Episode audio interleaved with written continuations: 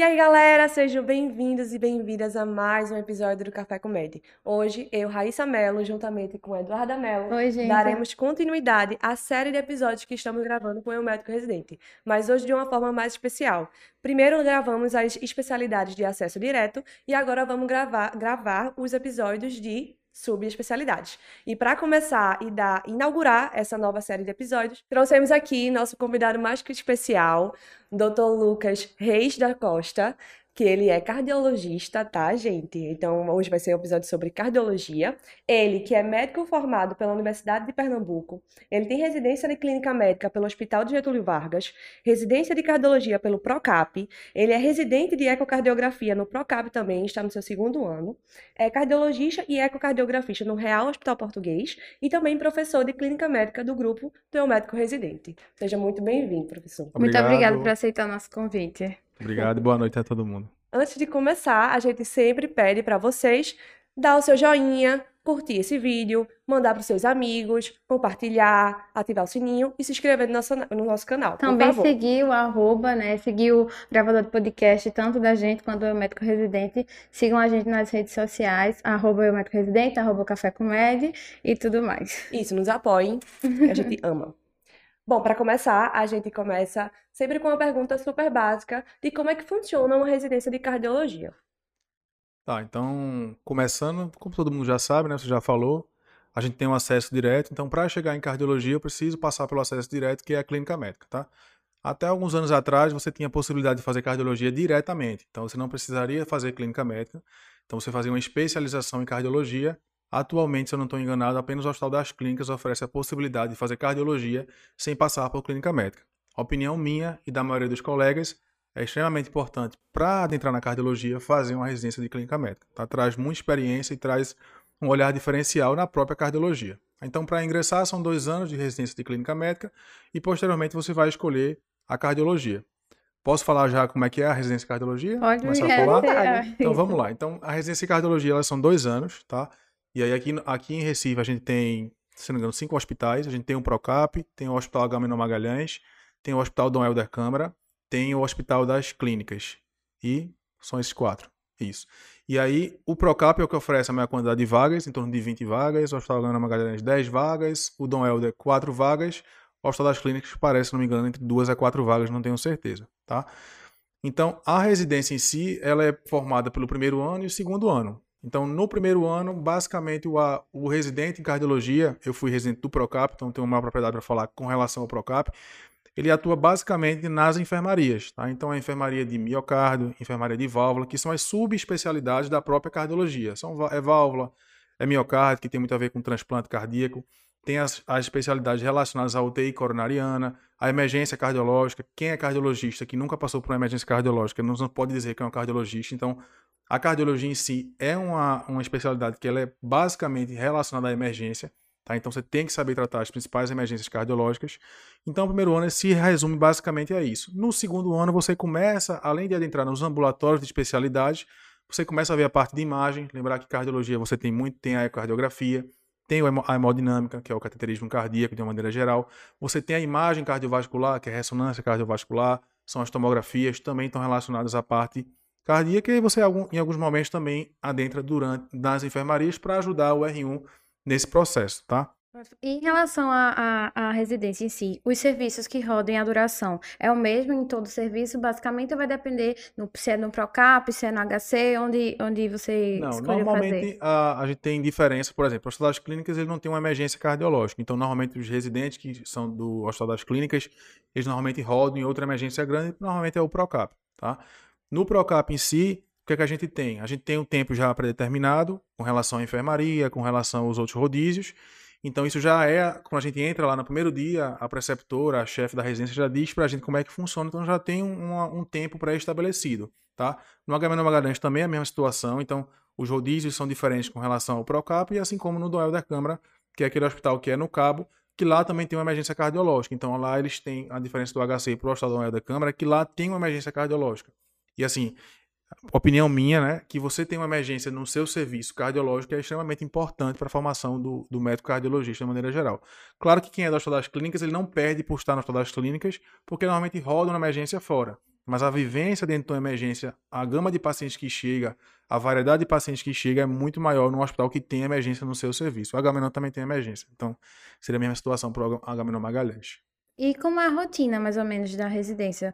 É, a duração, chega de que horas, sai de que horas? Como é, mais ou menos, o dia do residente? Eu vou falar do Procap, que, querem ou não, ainda é a principal residência em cardiologia do Norte-Nordeste, então é a que a maioria dos residentes escolhem, tá? Então, é uma residência pesada. Eu comparo a residência de cardiologia do Procap que eu fiz, os colegas também podem corroborar com relação a isso, ao meu R1 de clínica médica no Getúlio Vargas, que também foi bastante pesado. Então, normalmente é uma rotina que você chega em torno de 7, 7 e meia da manhã, a depender do que o serviço está lotado, como a maioria é enfermaria, chega na enfermaria e vai evoluir seus pacientes. Então, você vê em torno de 6 a 8 pacientes, dependendo da enfermaria, às vezes um pouquinho menos, 3 a 4, mas a média é 5 a 6 pacientes. Evolui os pacientes e aí, próximo a meio-dia, 11 horas, passa a visita com o preceptor. E sempre, depois que passou a visita, resolveu a vida do paciente.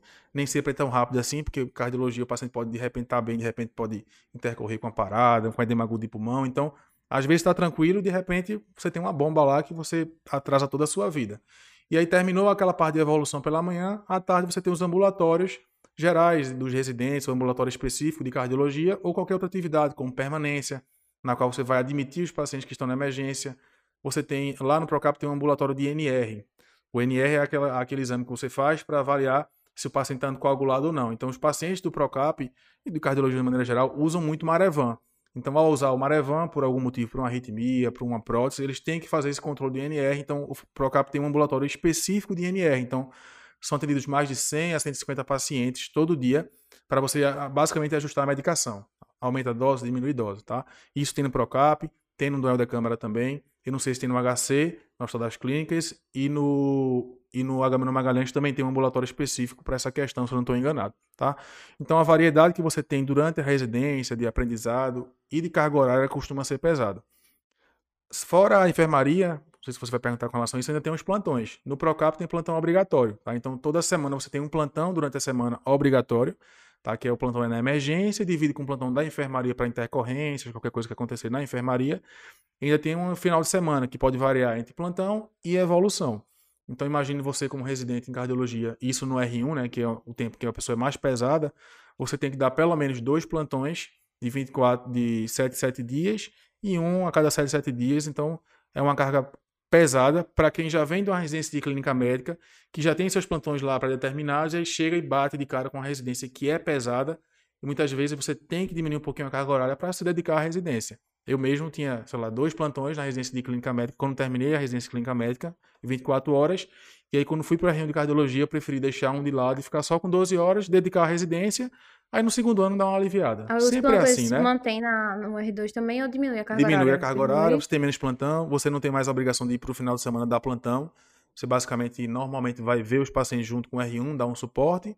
Depende da residência, nem tem final de semana. E normalmente nem tem plantão durante a semana no R2. Então no R2 dá uma amenizada, dá uma melhorada, tá? Mas é como eu falei, você vem de uma residência pesada de clínica médica e você entra na cardiologia, que também é pesada, muitas vezes tem que diminuir um, um pouquinho a sua carga horária costumo dizer que a residência, você tem aquele momento. Então, são dois anos de clínica, dois anos de cardiologia. Passou isso, meu amigo, é você e você. Então, se você não aproveitar aquele momento ali da sua residência para dar plantão, para estar tá ganhando dinheiro, dando plantão fora, então você vai, não vai se formar um cardiologista assim bom, como se deveria, porque você priorizou seus plantões, priorizar ganhar dinheiro e deixou a residência um pouco de lado. Então, se for possível, eu sei que cada um tem suas dificuldades, tem família para ajudar, vem do interior, precisa voltar para o interior, mas se possível, dedique-se à residência de cardiologia, porque é o que vai fazer você, no futuro, ser um, um brilhante profissional na, na área.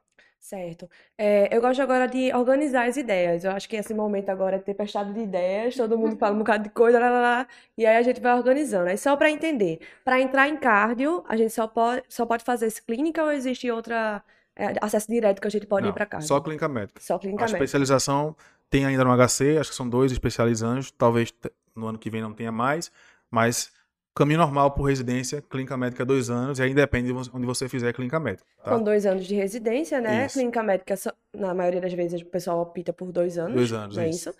E aí, totalizando, então, quatro anos no total, né? E me diz uma coisa, quanto é que, quais serviços, de forma mais objetiva, a gente consegue passar? Primeiro ano, tal, tal, tal. Segundo ano, tal, tal, tal. Tu sabe dizer? Isso que você fala na cardiologia. Na Isso, na cardiologia. cardio. Normalmente você, por exemplo, no Procap, ele é praticamente 100% da residência de cardiologia do Procap é feita no Procap, porque lá você tem basicamente todos os serviços que um cardiologista precisa ter conhecimento para poder se formar, tá? Então, às vezes você precisa rodar um transplante num, num hospital português, porque o, o Procap até então não tinha transplante, mas vai começar transplante a partir de agora, tá? Antigamente só o IMIP tinha transplante, e perdão, faz uma retificação, o IMIP também tem residência de cardiologia, então são esses cinco que eu falei e eu tinha esquecido. Então tem o IMIP também, tá? Não me matem, Não me colega. matem. é, o IMIP também tem residência é muito boa, por sinal, tá? Por isso que eu falei cinco, mas depois eu esqueci a outra. E aí, o IMIP também, praticamente toda a residência é feita dentro do IMIP, então 100% dentro do IMIP. O Dom Helder, como tem algumas dificuldades com relação à própria parte de, de exames de imagem, de tomografia, de cistolografia, eles rodam no IMIP. E o HC é praticamente tudo no HC, exceto pela questão da emergência, da emergência cardiológica e o Hospital das Clínicas, que é o HC eu já falei, o Hospital Dom Helder Câmara, HC, o. H-Menon é praticamente também 100% lá no H-Menon. Então, é pouca coisa que você sai do seu hospital de origem para você ir buscar em outro hospital. Normalmente é alguma coisa que você é falho naquele hospital, que não tem, que não pode ofertar, e tem um intercâmbio fácil entre as residências, não é aquele negócio, ah, sou do Procap, eu não olho pro pessoal do H-Menon e não olho pro pessoal do MIP, não tem isso. Então, normalmente a gente consegue, se eu precisar um rodízio externo no IMIP, eu mesmo quando eu era residente de cardiologia, bem fui rodar transplante no IMIP, pedi opcional, o pessoal me acolheu muito bem, então... Não existe essa rivalidade, né, Não, entre não vocês. existe, de jeito nenhum. Mas Agora, assim, sobre- em relação aos serviços que Isso. rodam, é tipo, é, miocárdio, transplante, não foi o que tu falou É, assim? isso eu falei no Procap, mas é muito, é muito Depende do individual. serviço. Depende muito do serviço. Por exemplo, o H-Menon ele não tem enfermarias separadas em miocárdio, em válvula. Então, os Não pacientes existe estão isso lá. de R1, geralmente faz isso. Mas tem, tipo assim, uma R2. coisa básica, que, tipo, no R1 você tem que passar por esse serviço, no R2 você tem que passar nesse serviço ou não também. Enfermaria, eu acho que é o básico de todo cardiologista e emergência. Acho que se você puder fazer uma residência de cardiologia, que você tem uma enfermaria de uma variedade muito grande de patologias, doenças valvulares, doenças de doenças do miocárdio. Se você tiver isso na sua enfermaria, você já vai ser um bom cardiologista se tiver uma emergência. A duração da emergência é maior do que a da enfermaria, mais ou menos a Normalmente mesma você coisa. roda um ano no R1 e um ano no R2. No caso, perdão, um mês no mês. R1 e um mês no R2. Então, normalmente dois meses. E aí, quando você começa a fazer a residência, você começa a pegar um pouquinho de mão, começa a ficar um pouco confiante.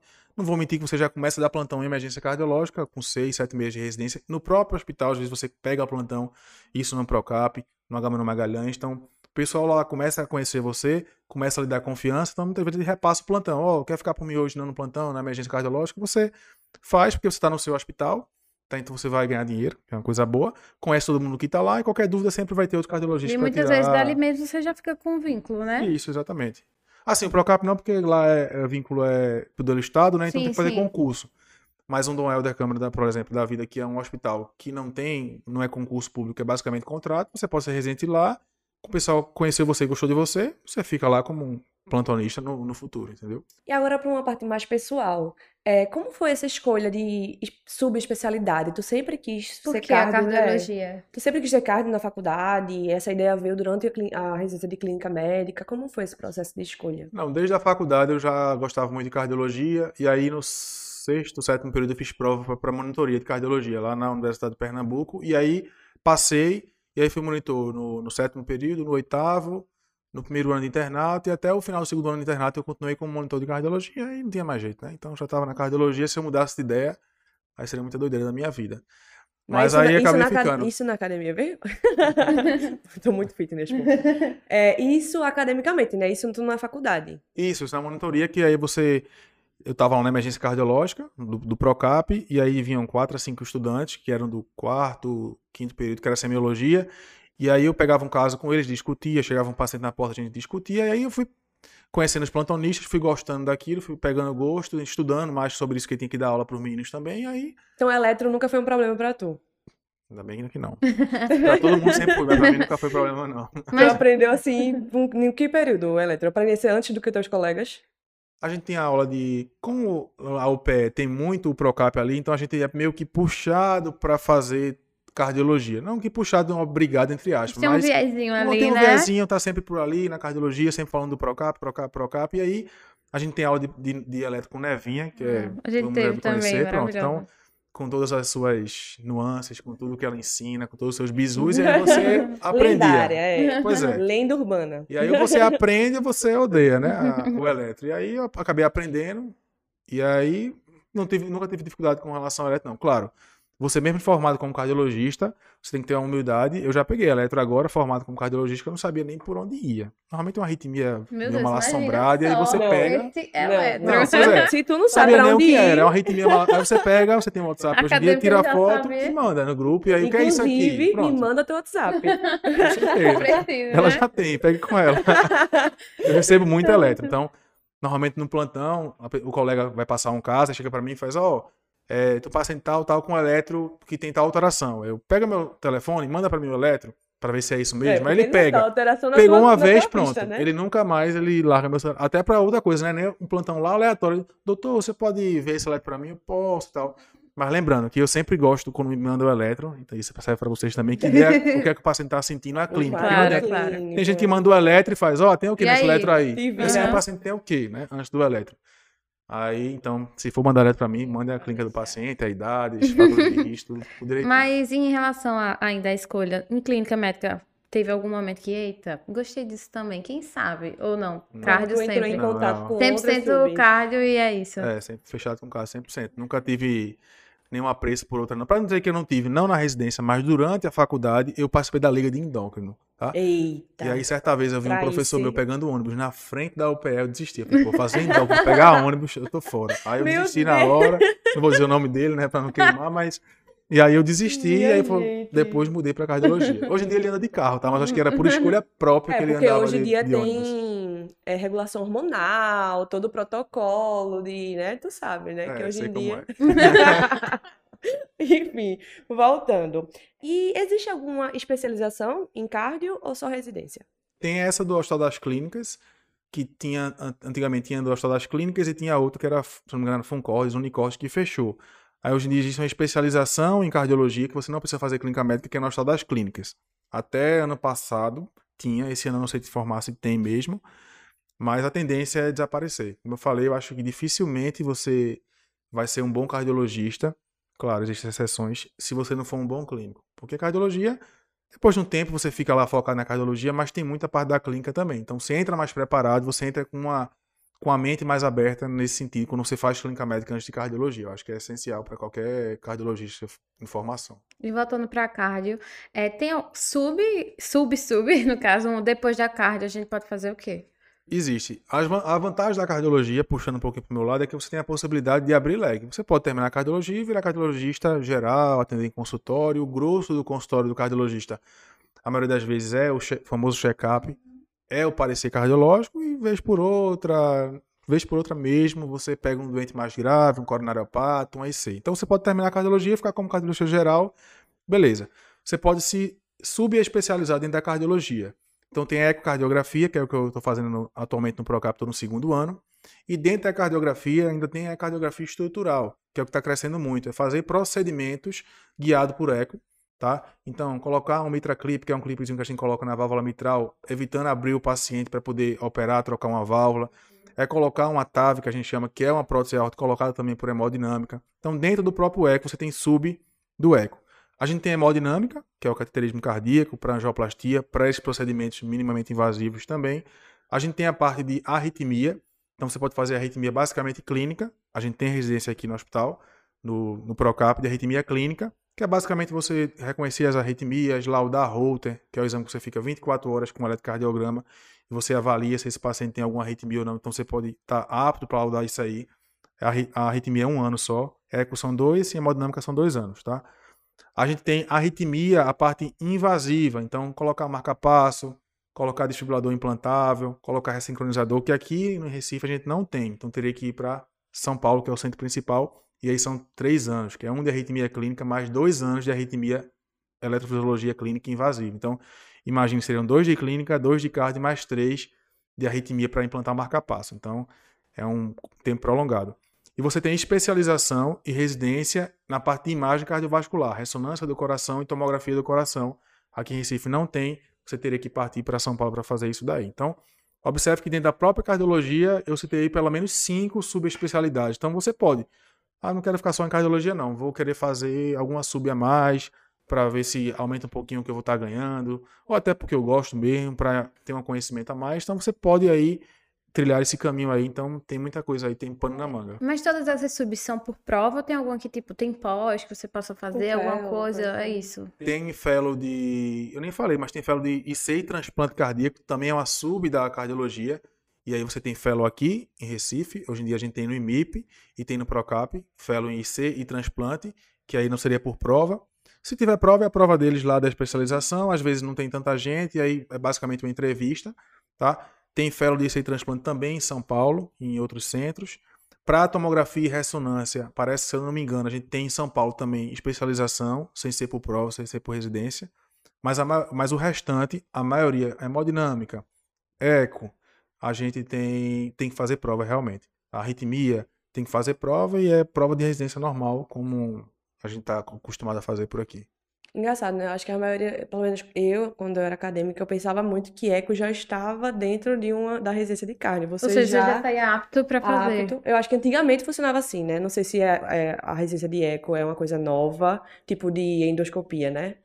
Não, a residência. Sempre a- teve. Não, a residência, assim, na residência você vê eco, você não costuma pegar a mão, assim, de fazer eco. Você vê muita imagem de eco, você discute muita imagem de eco, porque é importante para o cardiologista em si e tem uma noção básica, tá?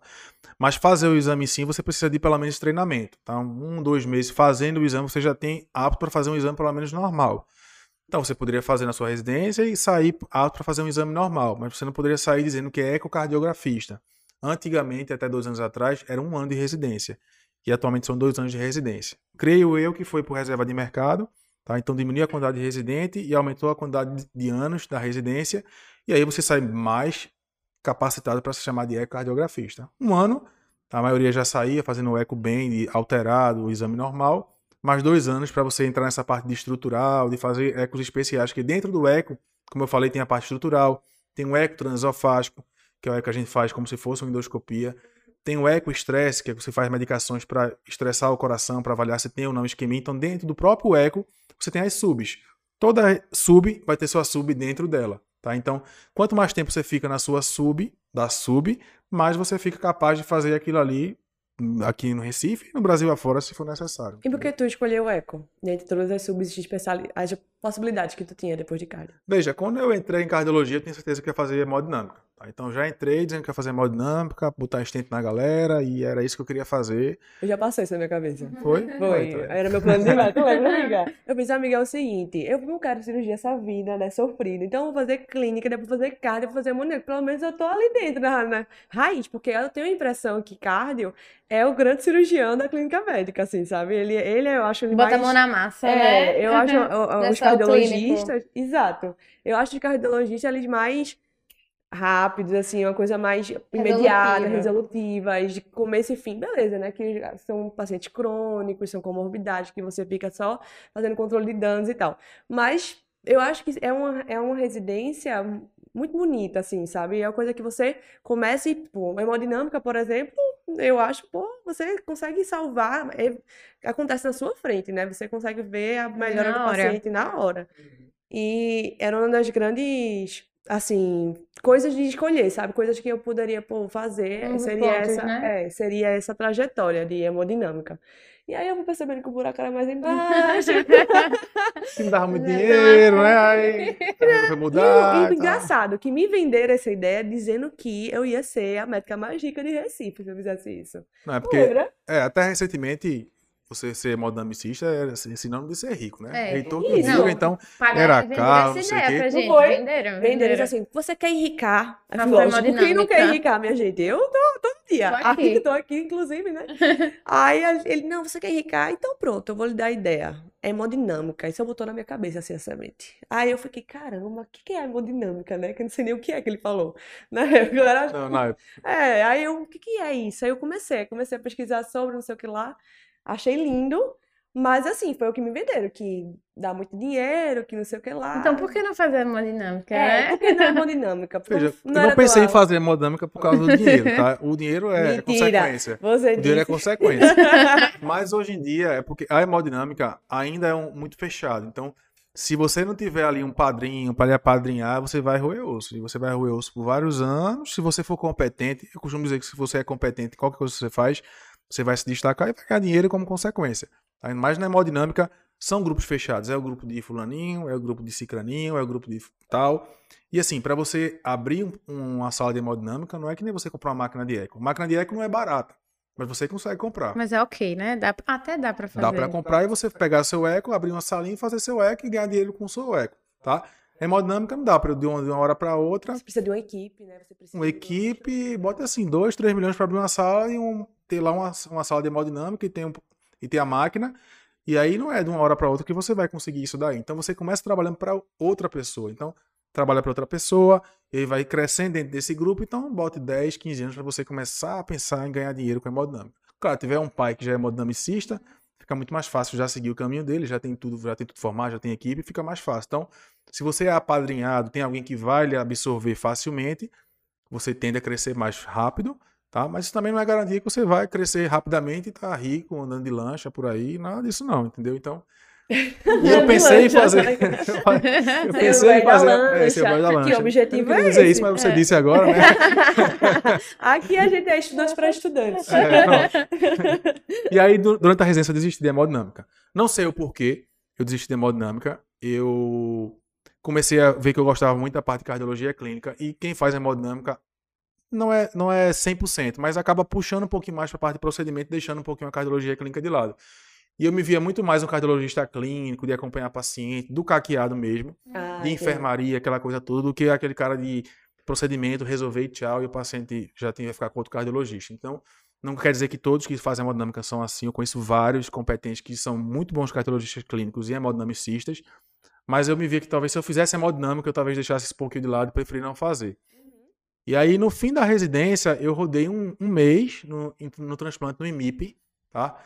E aí eu me apaixonei. Vou fazer transplante, vou fazer transplante, é o que eu quero. Pensei em ir para São Paulo, porque lá é o único local que tinha até então um fellow de transplante em insuficiência cardíaca. E aí, e aí no IMIP tinha Como é tido essa residência de transplante, assim? Só um parênteses. É uma IC avançada, insuficiência cardíaca avançada. Sim, mas vocês entram na sala, operam o paciente. Não, a gente faz a parte clínica, porque o transplante É o é o que ambulatório você do pensa, né? Todo mundo pensa, falou em transplante e pensa logo em cirurgia. É, É o, Na é verdade, o antes e o depois do paciente. Isso, é você o indicar o transplante, o momento certo de indicar o transplante, é você discutir com o pessoal da cirurgia o momento do transplante e acompanhar o paciente pós-transplante. Ele transplantou, ganhou um órgão novo, então ele tem risco de rejeição. Então, é tratar com imunossupressor, complicações pós-transplante. Então, é isso que o médico do transplante clínico Ah, faz. Quem faz o transplante sim é o cirurgião cardíaco. Então, Sim, ele é, não precisa vou fazer fazer. transplante, aí eu fiquei, né? É, aí tem os cirurgiões cardíacos que, durante a sua residência de cirurgia cardíaca, eles fazem uma especialização apenas em transplante, tá? A cirurgia de transplante, eu tive a oportunidade de entrar em uma durante quando eu estava no MIP, não tem muito mistério. É tirar o coração do doador, colocar no receptor, fazer sutura. É, Tchau. Eles que fácil. não me ouçam, isso aí, né? agora. Eles que não me ouçam, mas é bem tranquilo, tá? A bronca mesmo é o pós, de você ver o doente na- no pós-operatório e acompanhar. E aí eu pensei, vou fazer isso da minha vida, é o que eu quero. E aí não abriu aqui no IMIP, o fellow em transplante no meu ano não abriu.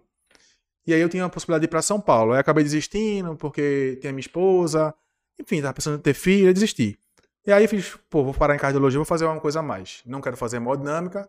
Aí pensei, sabe uma coisa? Eu vou fazer eco, porque como eu falei, se porventura der tudo errado na cardiologia, eu compro uma máquina de eco e vou fazer eco. E vira um profissional o total. meu, com o meu eco. Hoje em dia eu sou apaixonado por eco. Eu notou que eu sou apaixonado por tudo que eu pensei em fazer, né? Mas apaixonado por eco e cardiologia. E eu acho que agregou muito a minha parte clínica. A cardiografia agrega muito a cardiologia. Você começa a entender melhor as doenças, entender a parte hemodinâmica, a fisiopatologia, quando você entende muito de eco. Então, hoje em dia, eu não voltaria atrás. Não E faria eco transplante mesmo. agora, vai ser cardiologia e eco mesmo, e vida que segue. Entendi. Ó, me diz uma coisa. Agora, uma história que a gente gosta de saber sobre a tua residência de cardiologia. Existe algum momento marcante, alguma história de algum paciente ou, ou não, triste ou feliz, ou as duas, que te marque assim, que tu queira trazer? Deixa eu pensar. Vamos falar sobre outra coisa que eu vou lembrar. Tá outra bom. coisa aí que eu vou lembrar. Deixa eu ver, então. Agora é um momento pegou de que a gente surpresa, vai- né? Eu vou E ele me pensando- pegou de surpresa, que eu não tava esperando ele Ah. fosse dizer, que não sabia. Então vamos lá. Hum, Vamos falar sobre a rotina do cardiologista, né? Que a gente falou agora do Hum, certo. residente. É, como é a rotina do cardiologista? É o quê? Acorda, vai pro seu consultório, vai pro hospital, dá plantão? Como é que a gente. Um eu vou falar da rotina de um cardiologista que ainda é residente, né? Que é a minha Ah. rotina, tá? eu ainda tenho, por ser R2 de Eco, eu tenho a, a possibilidade de ter um, um dia livre para poder começar a tocar minha vida, começar a fazer consultório. Meu padrasto é cardiologista, então eu tenho muito espelho nele com relação à rotina de um cardiologista. Mas basicamente o cardiologista geral, ele vai acordar a hora que quiser, porque consultório é você que faz seu horário. Se você vai trabalhar com consultório, então você escolhe seu horário. Normalmente você começa 8, 9 horas, e aí começa a consulta. O seu atendimento, a quantidade de pacientes que você atende de manhã e de tarde, vai depender da sua velocidade e da demanda do paciente. Um parecer cardiológico, um check-up, normalmente são consultas rápidas, em 20 minutos você resolve, 15 a 20 minutos você resolve a vida do paciente, ele sai feliz e satisfeito. Se você vai atender por plano de saúde, aí você vai demorar a ganhar dinheiro. Porque plano de saúde paga mal para todo mundo. Então, no início do, de qualquer médico formado, seja ele cardiologista ou qualquer especialidade, o grosso é o plano de saúde. Porque até você começar a fazer o seu nome, o pessoal começar a lhe conhecer, não é de uma hora para outra. Então ninguém vai pagar 300 reais para você, você vai ser uma ótima médica, mas não vai pagar 300 reais para você, podendo pagar 350, 400 para aquele cara, porque está há 10 anos, é cardiologista renomado, é conhecido, todo mundo fala o nome dele. Então no início tem que roer osso. Então é plano de saúde, plano de saúde. Quando você começar a ficar conhecido e tudo mais, você pode tentar migrar para a parte de, de fazer, de usar a consulta particular para ganhar dinheiro. Ganhar dinheiro com plano de saúde, ganha. Você vai ganhar no volume. Então, atender muito paciente, fazer consultório todo dia, de manhã e de tarde, de manhã e de tarde, de manhã e de tarde, na soma geral, mesmo plano de saúde não pagando muito bem, você vai ganhar o seu dinheiro e ficar bem. Você quer agregar alguma coisa? Quer fazer um eco? Então você pode comprar sua máquina ou pode fazer eco em locais que já tem uma máquina. Normalmente, quando você faz eco em um local que já tem a máquina, eles tiram um percentual. Claro, eles estão dando a máquina, eles têm que ganhar alguma coisa em cima da máquina. Né? Então, no início, você vai fazer eco em, em clínicas, clínicas grandes ou clínicas pequenas, vai deixar seu percentual para eles. Se quiser comprar sua máquina, compra. Mas também, se não quiser comprar, não tem estresse. Fica fazendo com a máquina dos outros. Ou você pode fazer a sua própria clínica, comprar a máquina e, além de ganhar dinheiro do eco, ganhar um percentual em quem faz a sua máquina de eco. Então, aí já é uma visão mais empreendedora para ganhar mais dinheiro, junto com as consultas. E seria basicamente isso a rotina do cardiologista geral, associada a um exame de imagem como eco, tomografia ou ressonância e hemodinâmica. Normalmente é isso que. E geralmente dá resume. plantão em emergência cardiológica? Pois é. No início, sim. Então, praticamente todo mundo que se forma em cardiologia fica dando plantão em emergência.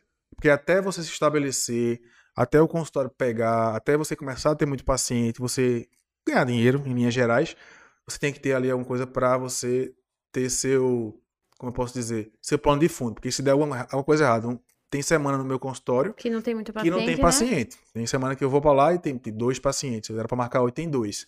Eu comecei faz pouco tempo no consultório, porque eu tô na residência, então tem um pouco tempo ainda. Mas tem semana que tá cheio. Então é muito variável. Então eu depender do consultório para ganhar meu dinheiro, eu não tenho como. Então eu ainda mantenho um plantão. Então eu dou plantão de emergência cardiológica no Dom Helder Câmara e na UTI coronariana do Dom Helder Câmara também. E dou plantão na emergência clínica do Agamenon Magalhães, que até então eu não mudei para cardiologia. Eu tenho, não tive a, a proposta, até porque não é uma coisa fácil. Mas nunca tive vontade de mudar ainda, porque eu gosto muito de clínica médica. Em algum momento eu acho que eu vou. Ainda vou continuar gostando, mas vou querer mudar para cardiologia, né? Mas ainda dou plantão de clínica na emergência clínica do Agamenon, que é concursado. Então tenho meus plantões para garantir o dinheiro e o consultório o que vier vai ser bônus. No momento, em alguns momentos a pessoa vai perder dinheiro, porque você tem que pagar o aluguel da sala. Se a sala não for sua, você tem que pagar um aluguel. Então no início você vai zerar naquele mês, vai ficar negativo, mas insista. Insista Fazendo porque em algum momento não, você né? vai começar a crescer. Não- Eu acho que tem vaga, tem mercado para todo mundo. Não sei se vocês vão perguntar sobre isso, já estou adiantando, né? Vai É, perguntar eu sobre isso? perguntar, Então pergunte, vá. Eu ia perguntar justamente isso. Eu acho que é, a gente vê um boom aí de crescente de faculdades e acho que uma grande preocupação nossa é se tem vaga. Se tem vaga, se tem, se tem Como é ainda espaço de para a gente crescer né? dentro dessa especialidade. E eu ouço muitas pessoas falar que carga é muito saturado, que tem muita gente. Ainda, na tua concepção, que está dentro da área, ainda tem espaço. Veja, eu acho que tem espaço sim. Como eu falei, eu acho que a pessoa que faz uma residência diferenciada, que vem de uma residência muito boa, que fez a diferença lá, ela vai ser indicada pelos seus colegas. Porque assim, as pessoas estão entrando e tem gente saindo. A pessoa tem uma hora que cansa, né? Se aposenta e tudo mais. Claro que na velocidade que a gente tá, provavelmente a gente ainda tem pouca gente saindo para muita gente entrando. Mas eu acho que todo mundo tem seu espaço, tá? Seja ele fazendo cardiologia geral, seja ele fazendo algum exame de imagem. Eu optei por fazer o exame de imagem pensando nisso também. Porque o eco não depende de, não depende de ninguém. Eu posso eu mesmo solicitar um eco para mim se tiver indicação. eu tenho na minha máquina, fazendo em qualquer canto, eu posso ganhar dinheiro só com eco se a cardiologia estiver saturada e não tiver paciente para ninguém. Tá? A população está envelhecendo, então a população envelhece, na mesma medida aumenta as doenças cardiovasculares. Doença cardiovascular é mais prevalente em pacientes idosos. Então eu acho que vai ter mais paciente, precisa ter mais médico. Se isso aí vai se igualar em algum momento, não sei te dizer. Acredito que não. Acredito que não vai não vai estar tá saturado. Se você fizer e se você for competente, você vai ser brilhante na sua no que você fizer na parte da cardiologia, tá? Mas tem que fazer uma boa residência. Isso eu acho que é essencial, porque os chefes que vê a gente no que que vê o residente são eles que indicam a gente para qualquer canto. E tem muita gente que vem de fora, de Recife, vem de Natal, no Procap ano passado tinha praticamente metade dos residentes eram de fora, de Natal, Campina Grande, Maranhão. Então, quando eles voltam para a cidade de Natal, a primeira coisa que o pessoal de lá faz é ligar para o chefe da residência daqui, certo? E diz: E aí, como foi essa pessoa que está voltando? Esse cardiologista está formado aí no Procap. Foi um bom cardiologista? Aí ela vai dizer: Foi, não foi. Então, o que você faz na residência é o que fica para frente, tá?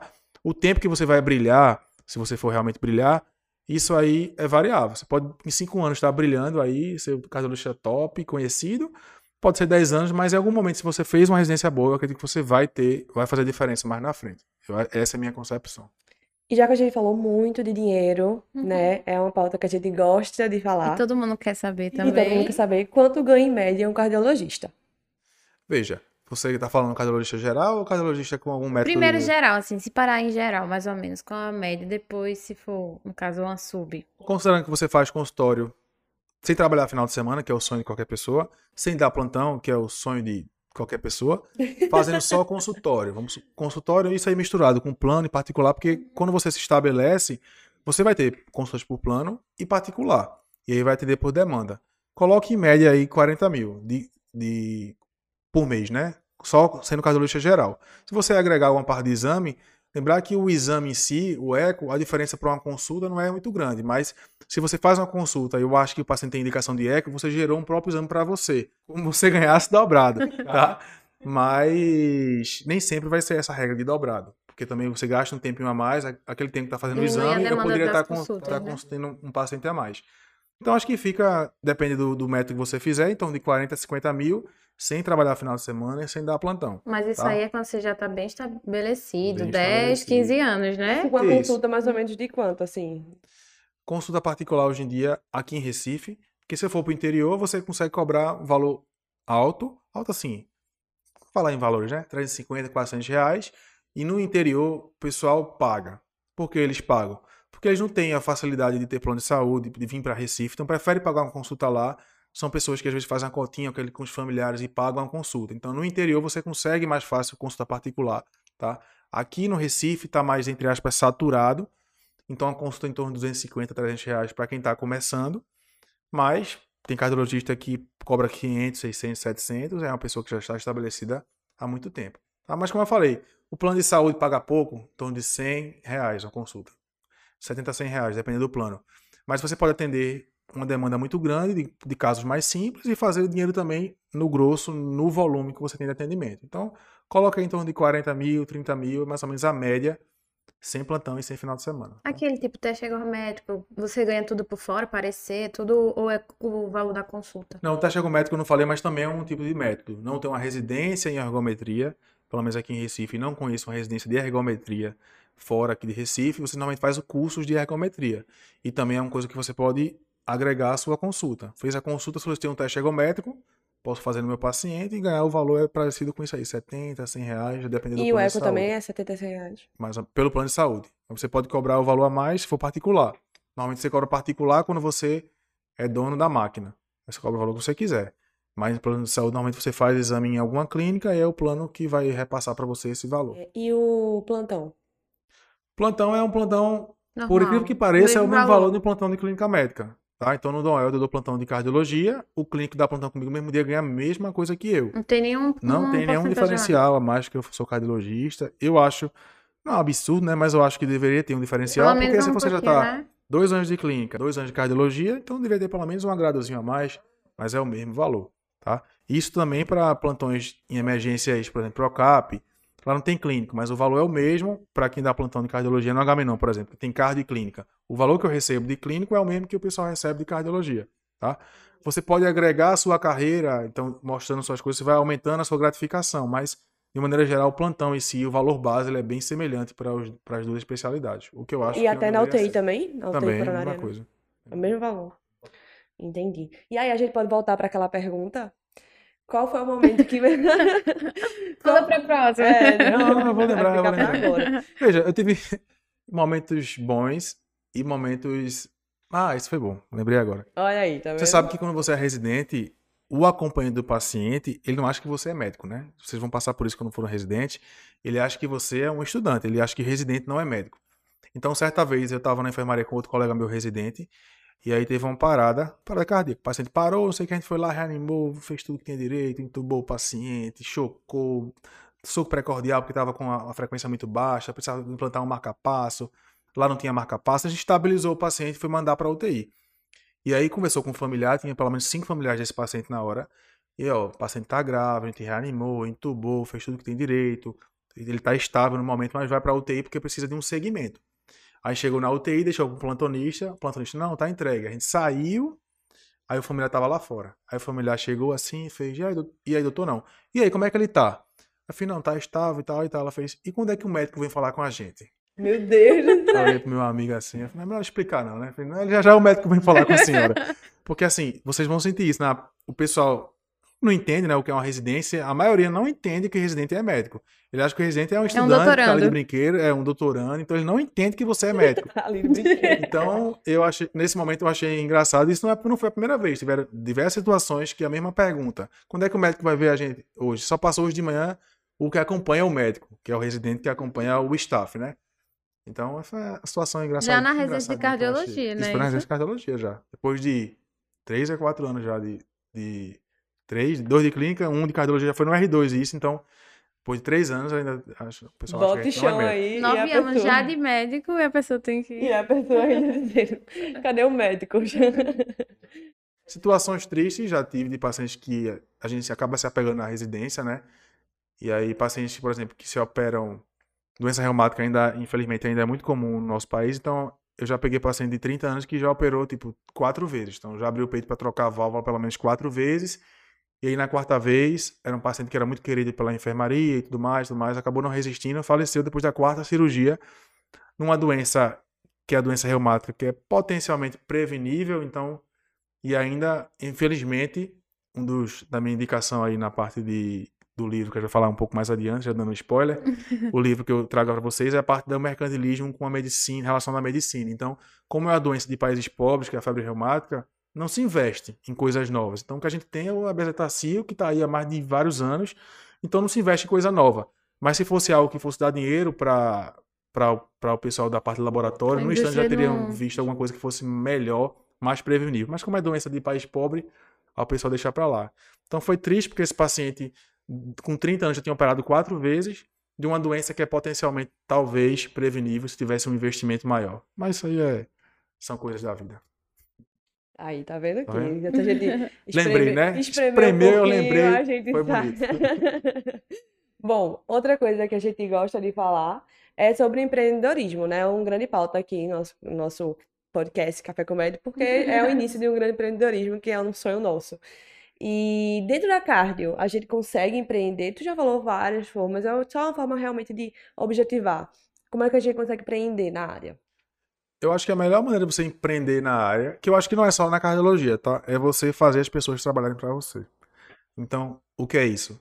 É, por exemplo, eu tenho uma sala, eu tenho uma máquina de eco, investir na minha máquina de eco, ganhar dinheiro com eco, e quem quiser fazer eco na minha máquina, que é top, que eu comprei lá com. Vendi meus três carros e aí comprei uma máquina de eco. Não, não tenho três carros, não, tá? É só um exemplo. É porque a máquina de eco é caro. Bote 200 mil, 250 mil uma máquina de eco. Então, comprei uma máquina de eco e aí, para tirar esse dinheiro da máquina de eco, eu vou fazer o exame e vou fazer com que as pessoas façam o exame para mim. Ela vai ganhar, mas eu vou ganhar um percentual maior que o dela, ou talvez 50% a 50%. E aí eu vou tirando dinheiro. É uma das formas de empreender na parte de, de eco. Hemodinâmica também pode ser assim, se você considerar, mas como é algo um investimento muito maior, normalmente a pessoa não investe só, normalmente ela investe com outras pessoas. É um grupo. É um grupo junto. grande, então assim, acaba diluindo com O relação retorno a não é isso. tão grande, né? Pois é, eu vejo empreendimento na parte de medicina e na parte de cardiologia, que é o assunto, mas nesse sentido, fazer as pessoas trabalharem para você, tá? Não, não penso em outra maneira de você. Mas, por exemplo, saindo um pouquinho fora da caixinha, o Cardio Papers, por exemplo. Certo. Já é, É, mas um... aí foi uma ideia brilhante, né? De, de mas- Eduardo lá para uma. Imagina se eu lançar agora um Eco Papers. brilhantes. Um Eco Papers. Será que eu vou ter o mesmo sucesso que ele? É. Eu já dei a ideia, né? O pessoal vai ouvir o podcast vai querer roubar minha ideia. Não vai não, vai não. Mas pode acontecer. De repente a pessoa tem esse aí, começa a fazer alguma coisa, começa a dar certo, dar certo, dar certo e crescer. É uma maneira de empreender. Mas eu acho que talvez não tenha mais espaço nessa área. Tem sim. A Considerando gente tá para tentando. curso de. Como é, O tamanho. Como é que tu chega na cara da juventude e diz que Não, não tem espaço pra veja. gente? Vocês querem fazer o quê? Relacionado ao quê? Ah, não. Aí já é outro assunto, outro podcast. Ah, tá. Mas assim, eu acho que saindo. Ah, lógico, né? Empreender com o seu consultório e colocando pessoas pra trabalhar com você e tal. Mas é, A parte da educação em saúde também é, É, uma sim, parte certeza. É. é uma parte bacana. Mas válida, válida. Válido, válido. Bom, indo pra. A, a- praticamente a última pergunta, assim, é, qual a grande diferença entre ser um médico apenas clínico e ser um médico cardiologista que tu percebeu na prática? Tu já foi direto emendando uma residência na outra, então acho que tu não te sentiu muito no mercado de trabalho. Mas o que tu percebe, qual seria a grande diferença? Assim, ah, eu não vou fazer cardiologia e vou- ah, depois que a pessoa é cardiologista. Acho que a grande diferença, porque assim, vocês que estão dando plantão agora em emergências e tudo mais, vocês veem que a grande dificuldade do clínico, na maioria das vezes, e o que dá mais medo são as emergências cardiológicas. Então, edema agudo de pulmão, um paciente infartado. Para mim, eu vejo isso, eu acho até comemoro, né? Eu prefiro um paciente infartando do que vomitando sangue, tá? Livre aqui que ele tá em casa agora se tremendo, se mexendo.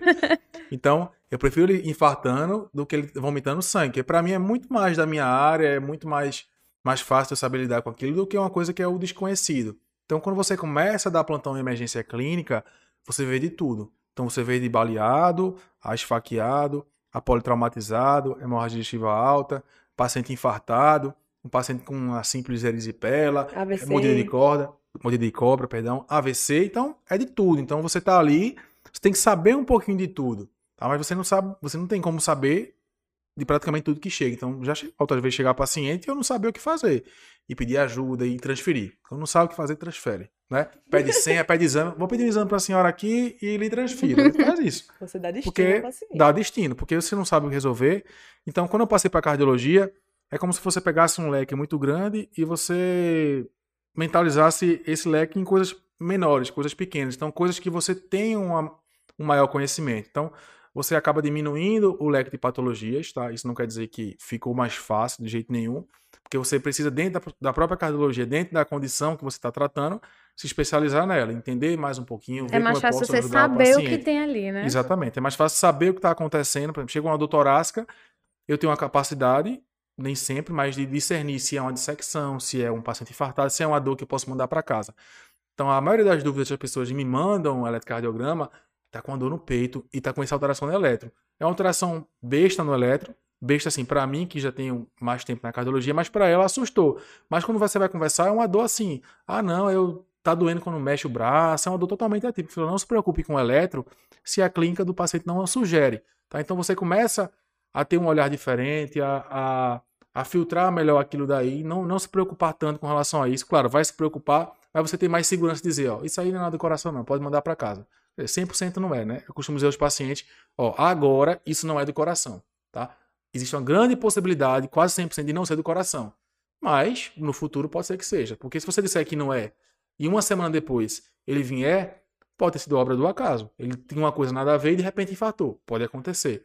Tá? Então eu nunca digo que o paciente que isso não é de jeito nenhum do coração. Agora não parece ser em quase 100%, quase 100 de chance, mas no futuro pode ser. Entendeu? Então acho que é mais isso, é você começar a ficar mais tranquilo, começar a diferenciar mais rápido as coisas. Eu acho que a mudança principal é com relação a isso. Não sei se respondi, mas. Não, mas fez sentido. É, indo agora para nossa parte mais de boas, que é o biscoito da semana.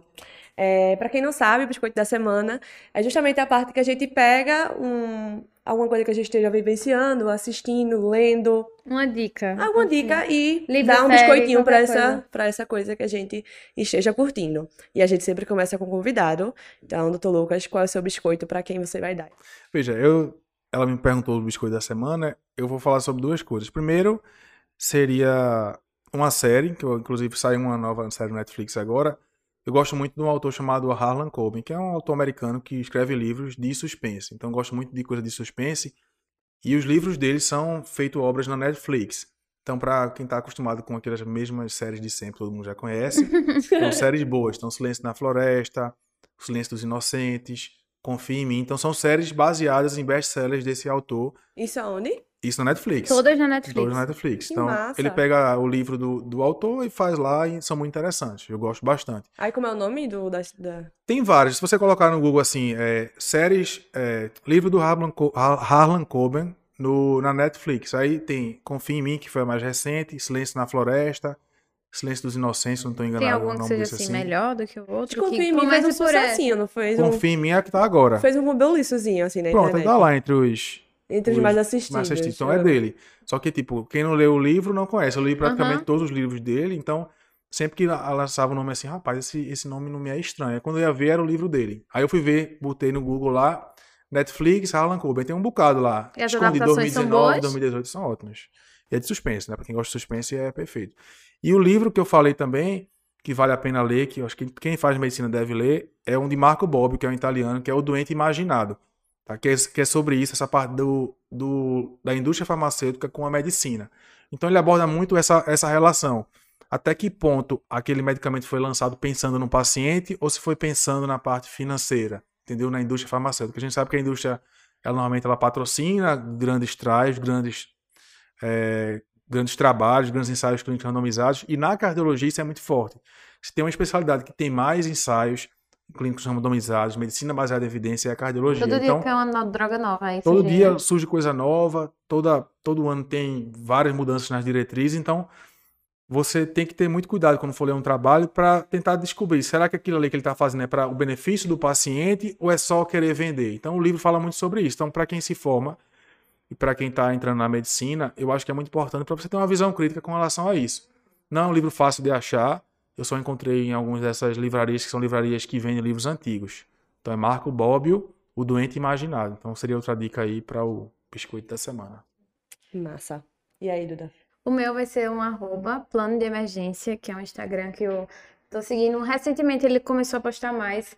É, pra gente que é recém-formado, eu acho que tudo que tiver de bizu de Instagram que der ajuda, eu acho que ajuda. É, a, a diluição de droga, o que você fazer, o manejo inicial.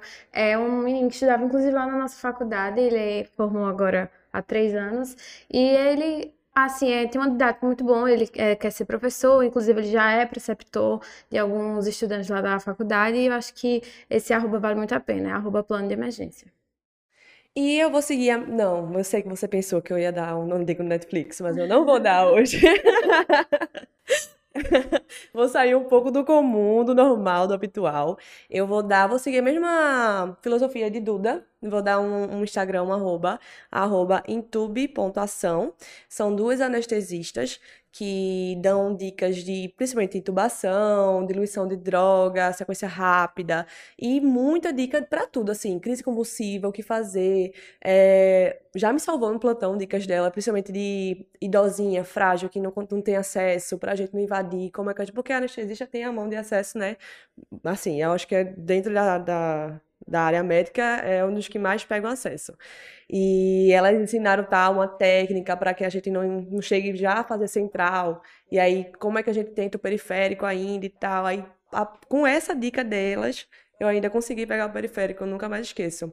Então, sempre indico o Instagram delas, são perfeitas, sigam. Arroba Intubeação. Tá ganhando É. alguma coisa? O Café com Médio? Você tá ganhando alguma coisa? O Café com Não, não tô ganhando nada, não. Mas eu não né? sei se você sabe, eu quero fazer anestésia, aí eu tô ganhando futuro. Ah, entendi, Meninas, assim, né? Raíssa Mello, meu nome. Troca, troca arroba, troca Você arroba. é R1 de vocês. Vê só. Outra coisa que a gente não perguntou, mas eu queria muito saber, e aí, fugindo um pouquinho do roteiro, né, que a gente nunca faz isso. Uma pergunta, assim, que tu não tá preparado, mas você vai ter que responder. Se tivesse Pode colo- Filma aqui pra responder essa pergunta dela. É, pergunta, per- pergunta importante. Sente o clímax. Se tu fosse colocar em um outdoor, em que todo mundo pudesse ler esse outdoor em todas as línguas, traduzidos para todas as, as pessoas conseguirem entender essa mensagem, o que é que tu colocaria nesse outdoor? Cri. Muito obrigada, a gente vai Nada. terminar por aqui. É, foi isso o episódio de hoje. Pô, muito difícil, que pergunta difícil. Um lema assim de vida, nada que tenha que leve de- da faculdade, da, das residências. Gente, Caramba. Então, a gente tentando tirar aqui o leito de pedra. Tu tem tatuagem, alguma coisa assim? Você tem tatuagem? Tenho, não. Então, Nunca é postasse nada no Twitter. Não, não sei. O Eu só vejo as pessoas sempre postando. virá.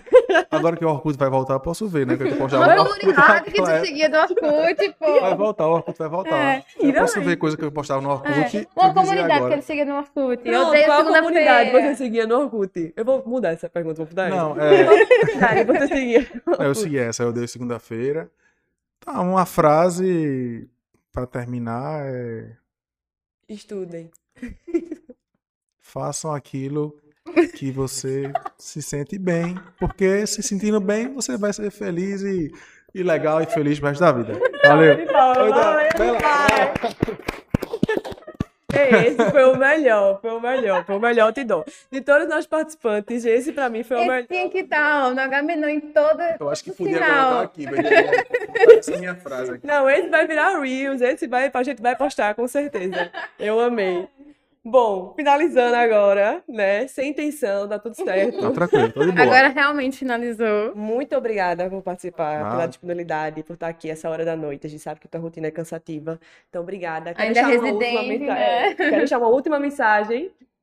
Tipo aquela que eu deixei antes. Não. Eu espero que quer fazer tenha. cardiologia, pensa em fazer cardiologia. Uma mensagem para essas pessoas. E aí? Façam O ou não mercado não tá façam? saturado, tá? Não tá saturado. Então, façam cardiologia. Como eu falei, vou falar novamente, eu já repeti isso várias vezes, porque eu acho que é pra vida. Então, se você quer fazer aquilo, se você quer fazer cardiologia, faça. E faça a diferença na residência, porque é isso que vai mudar e que vai fazer você ser um- uma pessoa brilhante, tá? Então, esse negócio de estar saturado o mercado, que não cabe mais ninguém, isso aí é papo de quem, quem não quer estudar e quer colocar você pra trás. Então, faça que você vai ter seu espaço, faça a diferença nisso daí.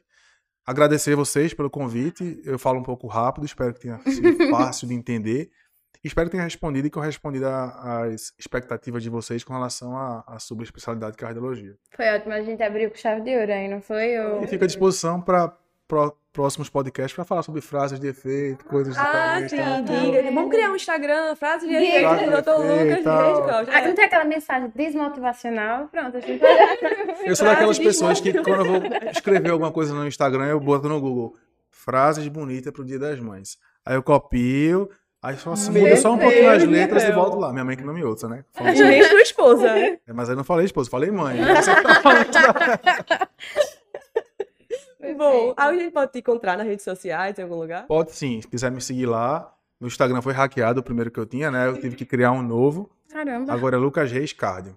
Certo. Segue lá, Arroba dá um Lucas like, Reis Car- compartilha, marca consulta no consultório pra gente aumentar ainda mais esse valor de...